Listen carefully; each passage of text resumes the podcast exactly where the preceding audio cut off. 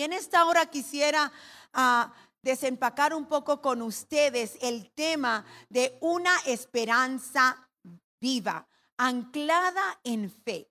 ¿Y qué significa tener esperanza? Tener esperanza es más de tener pensamientos positivos, de ser una persona optimista, sino tener una esperanza en aquel que verdaderamente puede cumplir lo que ha prometido. Y así es nuestro Dios. Dios es el único que puede cumplir a cabalidad todo lo que promete, porque Él mismo sabe proveerse para lo que Él nos invita a hacer y ya está al final de nuestra historia. Qué lindo saber que desde la fundación del mundo ya nosotros estábamos en su pensamiento, que ya Dios tenía planes y propósitos con cada uno de nosotros. Pero qué importante nosotros realizar que Él no nos invita a una jornada llena de pétalos de rosa, sino a lo largo del camino muchas veces nos encontramos dificultades, adversidades, problemas, pero qué bueno saber que no navegamos solo, sino que el creador del universo va con nosotros a lo largo del camino. No sé cuánto tiempo tenga usted de ser un discípulo, un seguidor de Jesús. Y yo espero que usted entienda que con esa bendición también hay una responsabilidad de nosotros llevar el nombre de Cristo en alto, para nosotros no solo ser transformados a través de su Espíritu Santo y su palabra, sino poder traer esa, ese mensaje de salvación y que otros puedan experimentar el gozo y la salvación y transformación de sus vidas para que hagan discípulos donde quiera que ellos estén. Y en esta hora Dios nos invita y nos recuerda que tenemos que tener una esperanza viva anclada en fe. Pues es la fe, la certeza de las cosas que no vemos, ¿verdad? Tenemos esa certeza en Él. Quiero ir con ustedes a Éxodo capítulo 6, que es donde el Señor pues depositó el siguiente texto en mi corazón. Y aquí vamos a ver a un pueblo que la tristeza y el desánimo tristemente habían nublado su percepción de la realidad. ¿Y cuántas veces estamos nublados nuestra vista, nuestra habilidad de tomar decisiones por la percepción, lo que percibimos que está enfrente de nosotros? Y este era el caso de los hijos de Israel que estaban allí en Éxodo capítulo 6 y leemos del versículo 5, 6 y después Vamos a los siguientes versículos. Asimismo, dice, yo he oído el gemido de los hijos de Israel, a quienes han servido los egipcios, y me he acordado de mi pacto. Por tanto, dirás a los hijos de Israel, yo soy Jehová, y yo os sacaré de debajo de las tareas pesadas de Egipto y, los, y os libraré de su servidumbre y os redimiré con brazo extendido, con juicios grandes, y os meteré en la tierra por la cual alcé mi mano jurando que la daría a Abraham, a Isaac y a Jacob. Y yo os daré por heredad. Yo Jehová, dice esto. Verso 9. De, esta manera habló Moisés a los hijos de Israel. Pero yo quiero que usted subraye lo siguiente. Pero ellos no escuchaban a Moisés a causa de la congoja de espíritu, del desánimo que les arropaba, del descaimiento que estaba sobre ellos y de la de la dura servidumbre. Qué triste es nosotros ver este pasaje después de 400 años. Era para que ellos al recibir estas noticias de que Dios había escuchado su gemido, de que Dios les sacaría y se había acordado de su pacto con Abraham y le dice, la tierra que les prometí, la tierra que yo hablé y le prometí a Abraham cuando vamos a Génesis capítulo 12 y él le invita y en Génesis capítulo 15 donde le dice, tus descendientes serán esclavos en Egipto, pero yo los sacaré con mano poderosa. Aquí se cumple. Era para que ellos dieran grito de júbilo. Era para que ellos digan felices estuvieran sus corazones de que finalmente había llegado la respuesta esperada. Yo no sé si usted ha, ha esperado algo por mucho tiempo y finalmente le llega. ¿Será que usted lo recibe cabizbajo, pesado, ¿verdad que no? Con mucho gozo. Y eso es lo que yo esperaba leer en el versículo 9. Y cuando yo leo que ellos no escucharon la buena noticia por causa de la congoja de su espíritu. El Espíritu Santo me recuerda que muchos de nosotros tenemos muchos años navegando. Y quizá en estos momentos nos encontramos en un desierto donde nuestra perspectiva está nublada por lo que vemos. Vemos arena, más arena, más dificultad y nuestros ojos no pueden vislumbrar la respuesta que ya pronto Dios está enviando. Yo quiero llevarte conmigo a Daniel capítulo 10, verso 12, donde Daniel, el ángel, le dice, que es un varón esforzado. Qué bueno en ese capítulo que nos recuerda que cuando nosotros oramos, desde el momento que nosotros oramos, nuestra oración sube al reino, al trono de la gracia y Dios envía respuesta. Pero ahí notamos en ese verso, en ese capítulo 10, perdón, de Daniel, que había oposición en los aires. Hay un enemigo que no está interesado en que usted se mantenga fiel hasta el final. Yo no sé si estás empezando tu jornada y entrando al desierto. No sé si vas a mitad de camino y ya te estás cansando. O si estás próximo a cruzar ese Jordán espiritual para recibir lo que Dios te ha dado y ya te quieres rendir. Hoy te dice no te rindas. Hoy te dice no tires la toalla. Hoy Dios te recuerda que Dios oye y escucha tu gemir.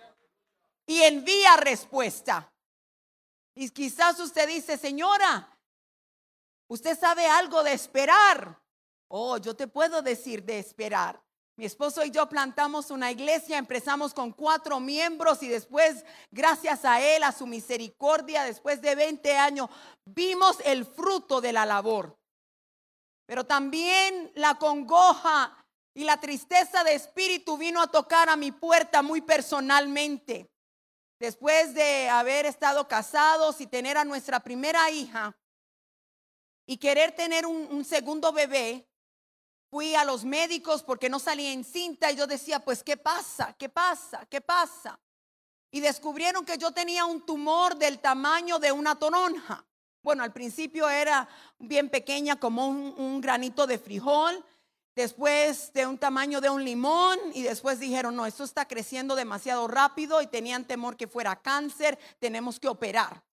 Y entonces, pues bien, estuvimos de acuerdo, vamos a operarnos y el doctor me dijo, vamos a tener que ser cuidadoso para, pues, que usted pueda poder seguir tener hijos. Pero a la hora que me tuvieron que intervenir quirúrgicamente, tuvieron que por el tamaño del, del tumor cortar la mitad de mi útero. Y la manera que tuvieron que coser y arreglar todo significó que médicamente yo quedaba infértil y nunca más iba a tener hijos. Y no era la noticia que una pareja joven quería escuchar. Mi esposo viene de una familia de 12 hermanos, yo de 8 hermanos, así es que eh, se esperaba que nosotros también hiciéramos nuestra parte. Y esa fue una tristeza para mí. Y cada vez que yo veía las noticias y veía personas que descargaban sus bebés o los botaban y yo decía, Señor, ¿por qué a nosotros no nos das otro? ¿por qué yo no puedo tener otro? Pero en medio de esa congoja y ese dolor, el Señor probó ser fiel. Él sabía cómo confortar este corazón que estaba doliendo y seguía trabajando. Porque caras vemos y corazones no sabemos. A veces entramos y tenemos pesadez en nuestro espíritu, en nuestra alma, por un hijo que no está caminando con el Señor, por un diagnóstico del médico, por algo en nuestro matrimonio, en nuestro hogar. Y Dios quiere recordarte que ese Dios que hace promesas sabe cumplir esas promesas y siempre llega a tiempo. Y cuando yo leo aquí, Él le recuerda y dice, me he acordado de mi pacto. Quiere decir que cuando Dios hace un pacto, Él lo hace a sí mismo. Lo da la garantía de su nombre, de su poder, de su soberanía, para que se cumpla ese pacto. Y después les dice, yo soy Jehová quien os saco. Y esa identificación ahí en, en ese versículo, en ese verso 6 de el yo soy, fue como él se reveló a Moisés en el capítulo 3 allí mismo de Éxodo. Porque cuando Dios lo llama, como muchos de nosotros le decimos, no, gracias Dios, envía otro. No, gracias Dios, esa tarea se parece imposible. No escoges mi nombre para eso. Y Moisés le dice, no, ¿y quién le diré yo que me envía esa tarea? Y él le dice, yo soy el yo soy. Pero yo quiero que usted tome lo que pesa esas palabras. Cuando Dios le dice a Moisés, yo soy el que soy, te envía. Eso significa yo soy el Dios de tu pasado. Yo soy el Dios que te cuidó en el río Nilo. Yo soy el Dios que hizo provisión para que tú llegaras al lugar del el palacio de Faraón. Pero yo soy el Dios de tu padre Abraham que hice promesa a Abraham. El Dios que hizo traer allí a Isaac, a Jacob. Y yo soy el Dios que conversa contigo en el día de hoy. Pero voy más allá, yo soy el Dios del futuro. Ya yo estoy en el futuro donde te envío. Yo sé que Faraón no los dejará ahí con brazo fuerte. Yo los sacaré y los llevaré a la tierra. Qué bueno que Dios que te invita ya está en el futuro. Ya Él sabe cómo termina la historia. Ya Él sabe la victoria que tiene para ti. Y ese es el Dios que ellos no escuchaban. Y Dios te recuerda que Él no quiere que andes cabizbajo como el que no tiene Dios ni esperanza. Tú tienes una esperanza viva en Él, una esperanza anclada no en lo que ven tus ojos, sino en el Dios de la promesa que sabe cumplir. Yo no sé qué tú harías si te dan 24 horas de vida. Esa fue mi realidad hace 15 años atrás. Después de esperar 15 años por una segunda hija, mis hijas se llevan 12 años entre sí y muchas personas dijeron, cogiste un, un descansito, ¿verdad? No, no era un descansito, sino era esperar el tiempo de la promesa de Dios. Y salimos en cinta y ese mismo doctor que me operó y me diagnosticó como infértil, te quedó asombrado y me dice, esto es imposible, tú no puedes quedar embarazada de acuerdo a la ciencia médica. Y yo digo, qué bueno que usted lo declara un milagro, porque mi Dios está en los negocios de hacer milagros. Esos son los negocios de mi Padre. Y pasamos cinco meses y medios gloriosos. Toda la iglesia estaba feliz, mi familia y todos. Y un cierto día en febrero yo no me empecé a sentir bien, le dije a mi esposo, llévenme para que me revisen, pero yo estoy segura que me van a regresar rapidito a la casa.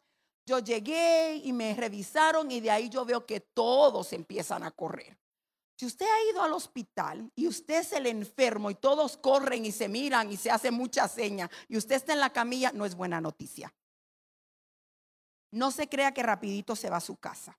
Y yo le digo, ¿y a qué hora me voy? Y él me dice, usted, usted no se va, usted está grave. Y yo dije, ¿qué? No, es que yo no me sentía un poquito bien. Usted usted no se va para ningún lado. Y bueno, empezó la corredera y ciertamente no me fui a mi casa. Al final de tres semanas y media, lo último que ellos hicieron conmigo fue paralizar mi sistema nervioso por completo. Yo era un vegetal en esa cama. tratando de salvarme a mí y a mi bebé. Y en esa mañana, cuando entró el doctor, nos dio una noticia que yo no esperaba, porque yo dije, estamos en el tiempo de la ciencia moderna, tendrán que poder hacer algo. Y cuando él entró y me dijo, usted le quedan 24 horas en este planeta Tierra, tiene que decidir, o usted o su bebé. Y yo miré a mi esposo y estábamos todos en shock, estamos sorprendidos. Y el doctor me dice, yo sé procese y me deja saber, porque mañana yo voy a ingresarla a la sala de operación, pero solamente una posible sale con vida. Yo no les garantizo, quizá las perdamos a las dos. Y yo miré a mi esposo y yo le dije, ya la decisión está tomada. Y como toda buena madre, yo elegí que mi bebé. Pues seguro que sí. Eso no había ni que pensarlo. Yo había esperado tanto tiempo, tanto lloro, tanto ruego para quedar embarazada otra vez. Y yo dije, este es un bebé de milagro. Dios tiene propósito con este bebé. ¿Cómo yo no voy a hacer todo lo posible para preservar esta vida? Y yo dije, Señor, si aquí se cumplieron mis propósitos, yo acepto tu voluntad. Ahora mi esposo pensaba diferente. Él me dijo, no, es que yo, yo quiero a mi esposa y bueno, a la bebé porque yo necesito a mi esposa para que cuide los hijos y que me ayude a pastorear la iglesia y todo lo que ella hace, ¿verdad? Y yo le dije, mira, no vamos a perder tiempo aquí discutiendo. Yo necesito que tú te vayas a la iglesia hoy al culto de oración. ¿Cuántos saben que cuando la iglesia se une a orar, cosas poderosas pasan? Se abren los cielos a favor de sus hijos. Cosas poderosas suceden. Y esa noche yo me quedé solita en mi cuarto, no me podía ir aunque quisiera, estaba amarrada allí. Y yo empecé no a renegar con Dios, no a decirle por qué. Eres injusto. Después que te he dado mi juventud, mi vida, he hecho todo lo que me has mandado, plantamos iglesias, sudamos, lloramos, hemos hecho tu voluntad, Señor. ¿Cómo me haces esto de darme el regalo de ser madre que yo no lo pueda tener en mis brazos? No hice eso, hermano. Yo empecé a decir, bendice alma mía Jehová y bendiga todo mi ser su santo nombre. Bendiga alma mía Jehová porque Jehová es bueno. Jehová es bueno cuando sale el sol. Jehová es bueno cuando llueve. Jehová es bueno en la adversidad. Jehová es bueno cuando estamos en la cima de la montaña, pero también es Dios bueno en el valle. Y yo empecé a darle gracias, gracias, gracias, gracias Señor por todo y fui el recorrido de toda mi vida. Gracias por estar conmigo cuando mis padres se divorciaron. Gracias Señor porque aunque vivimos en la calle desamparados dos meses, no nos faltaste Señor. Gracias Señor porque en este día gozo con tu bendición. Gracias porque mi vida ha tenido propósito en ti. Pero después le dije, una cosa yo te pido Señor una cosa yo te pido, que le des una buena esposa a Sergio, porque mis hijas van a necesitar una madre. Porque él no puede, Señor, solito con todas las responsabilidades de la iglesia, del distrito. En ese tiempo mi esposo estaba responsable por 110 pastores y todo el trabajo que tenemos, Señor. Dale una buena esposa. Que esa mujer ame mis hijas como que si fuera yo. Que el día de su graduación ella llegue con flores, con globos. Que el día de su boda, Señor, ella se dé gozo vistiéndolas, cuidándolas, porque yo no voy a estar allí. Y seguí dándole gracias al Señor y de momento llegué a la medianoche. Y yo no le voy a decir a usted que Dios mandó un ángel, que Dios mandó un arcángel sino que esta fe es una fe activa.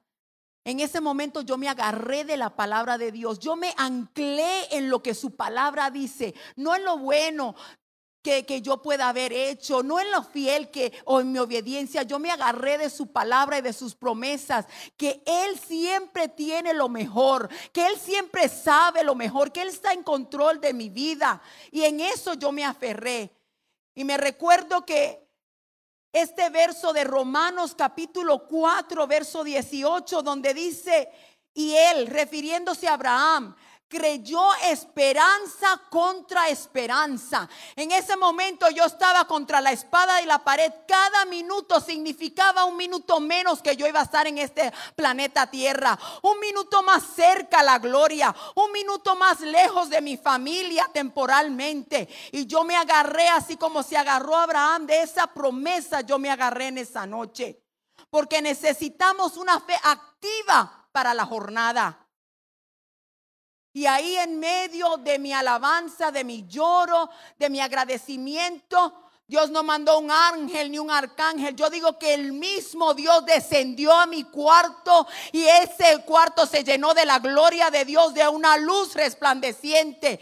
Y de momento todas las máquinas empiezan a dispararse. Y las enfermeras corren a ver si yo me te, desamarraste, se desentubaste. Y yo le dije, no. Tú sabes lo que acaba de pasar. El Dios de la gloria tiene la última palabra y Él cambió el de veredicto de mi vida. El Dios de la gloria ha enviado su palabra poderosa de sanidad a este cuerpo y ha restaurado. Mañana el médico no tiene que escoger entre una y la otra porque Él nos ha dado vida a ambas. Yo quiero decirle que el año pasado mi hija mayor se casó. Y yo estaba bien atareada en los preparativos de la boda.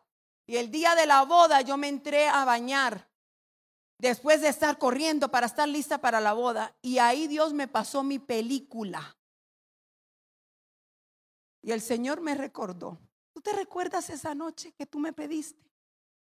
Que mandara a alguien que estuviera el día de la boda con tu hija. Yo no mandé otra.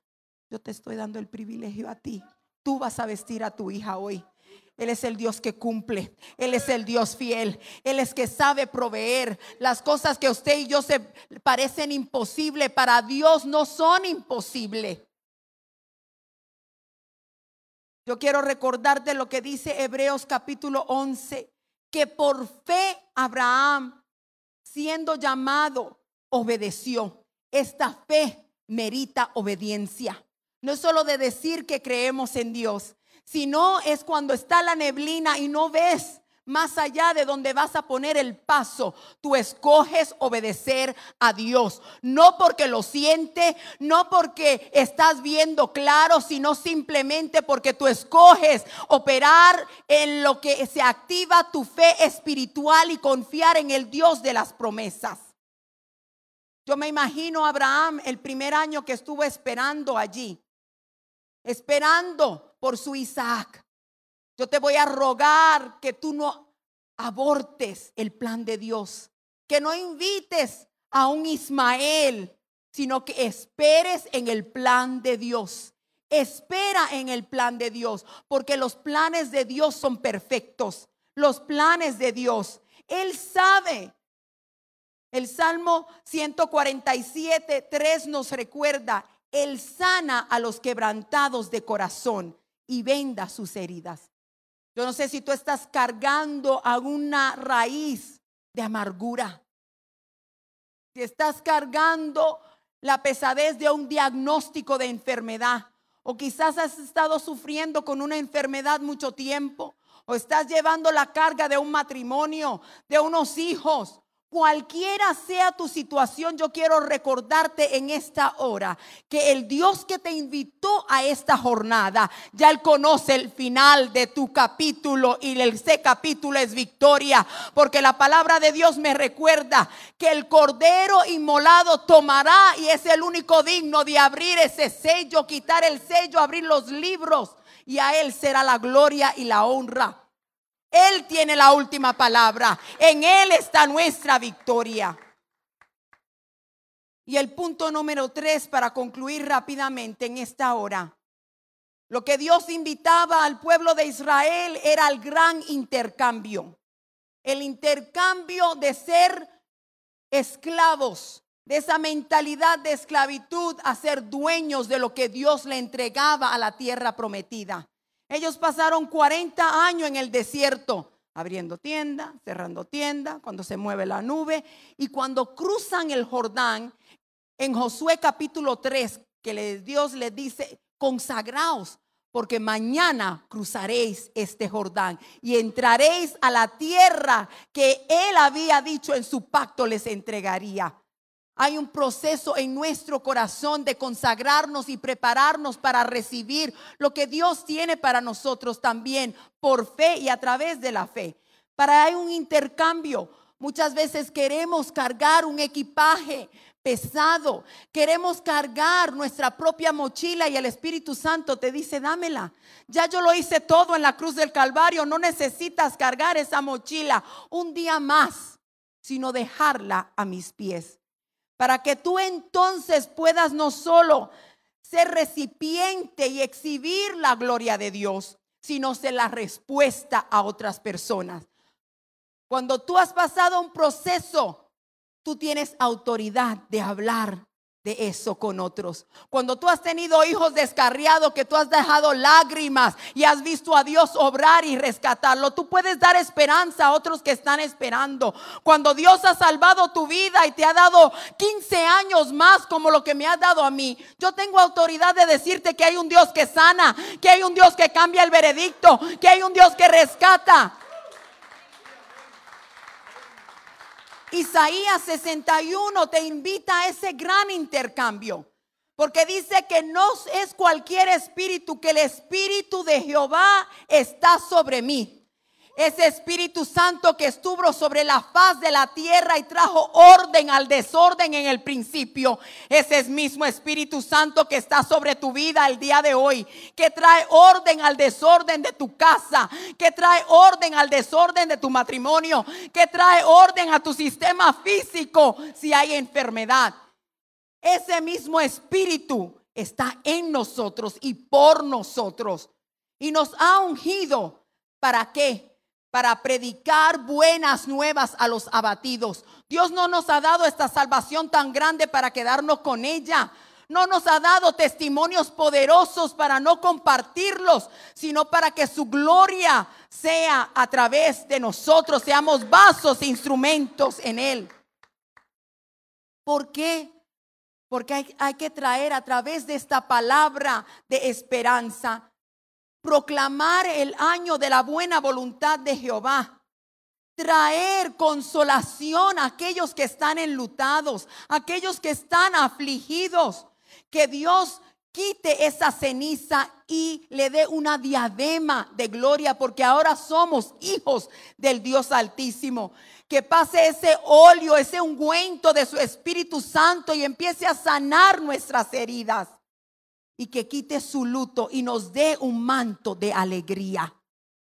Yo quiero recordarte que nosotros andábamos sin Dios y sin esperanza que andábamos enlutados y Él ha puesto nuestro pie sobre peña. Él ha puesto un nuevo cántico en tu ser. Él te ha llenado de esperanza y gozo y te da un futuro brillante que tú y yo no podemos nosotros mismos elabrar.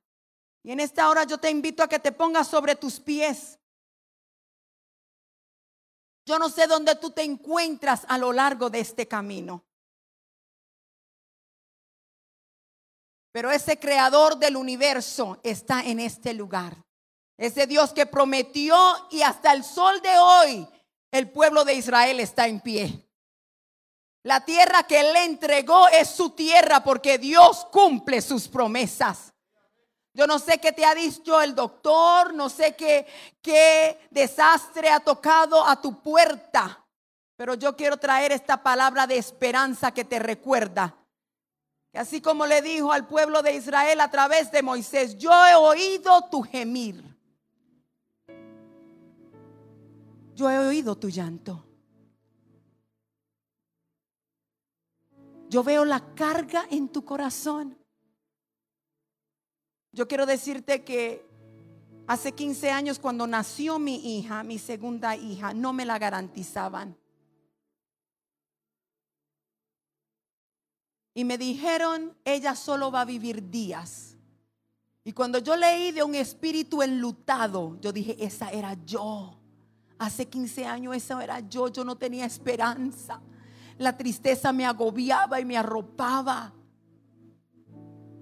Yo no te vengo a, hablar de un Dios que llena y pasa su óleo y pasa su bálsamo porque lo leí, sino porque lo experimenté, porque tengo su gozo, porque comparto su palabra con una pasión, porque Él ha dado razón y propósito a mi existir.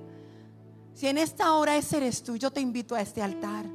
Él quiere darte esperanza. Él quiere traer sanidad a tu alma, a tu cuerpo, a tu matrimonio. Quiere darte esperanza.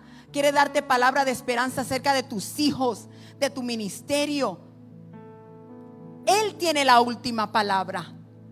No importa si han pasado 25 años como Abraham, si pasaron 12 años como yo, si pasaron 400 años. Josué capítulo 21 nos recuerda que ninguna palabra de la cual él habló sobre su pueblo cayó sobre tierra, sino que cada una de esas palabras se cumplieron. Su palabra se cumple en nosotros también. Así es que este altar está abierto para ti. Si Dios te ha hablado en esta mañana, si el Espíritu Santo ha traído aliento a tu corazón, este altar está abierto para ti. Queremos orar contigo en esta mañana. Si estás visitando en esta hora y tienes un amigo, un familiar que te ama tanto que te trajo a la casa de Dios, qué buen regalo te dio en este día. Tú sabes, tú eres creación de Dios. Tú llevas la imagen de Dios sobre tu vida. Pero no solo queremos ser su creación, yo quiero ser hijo e hija yo quiero poder llamarle Padre. Y eso es lo que te ofrecemos cuando tú aceptas a Jesús y su sacrificio en la cruz del Calvario. Pasas de ser solamente creación a hijo e hija de Él. Pasas a ser parte de la familia de Dios. Y si estás aquí y tú dices, yo quiero eso. Yo quiero ser hijo e hija. Yo quiero tener los cuidados de ese Padre Celestial. Yo te invito a que pases a ese altar. Hay un grupo de líderes y pastores listo y si esta palabra te ha ministrado en esta mañana, este altar está abierto para ti. Ven y derrama tu alma aquí en este altar. Porque el que verdaderamente ama tu alma y lo probó en la cruz del Calvario dando su vida está aquí. Y Él no quiere que tú salgas como entraste. Él no quiere que te lleves ese, esa congoja, esa pesadez, esa tristeza de regreso a tu hogar. Él quiere que se la deje a sus pies aquí en ese altar. Que tú dejes tu carga aquí en ese altar. Y si como a mí los médicos te dijeron ya no hay nada que podamos hacer. O oh, aquí hay uno que sí puede hacer algo por ti. Aquí sí hay uno que puede hacer algo poderoso en tu vida. Te invitamos a este altar. Vamos a invitar también a los líderes y a los pastores que nos ayuden a orar. Porque yo sé que Dios está haciendo algo poderoso en este lugar. Dios está hablando milagros en este lugar.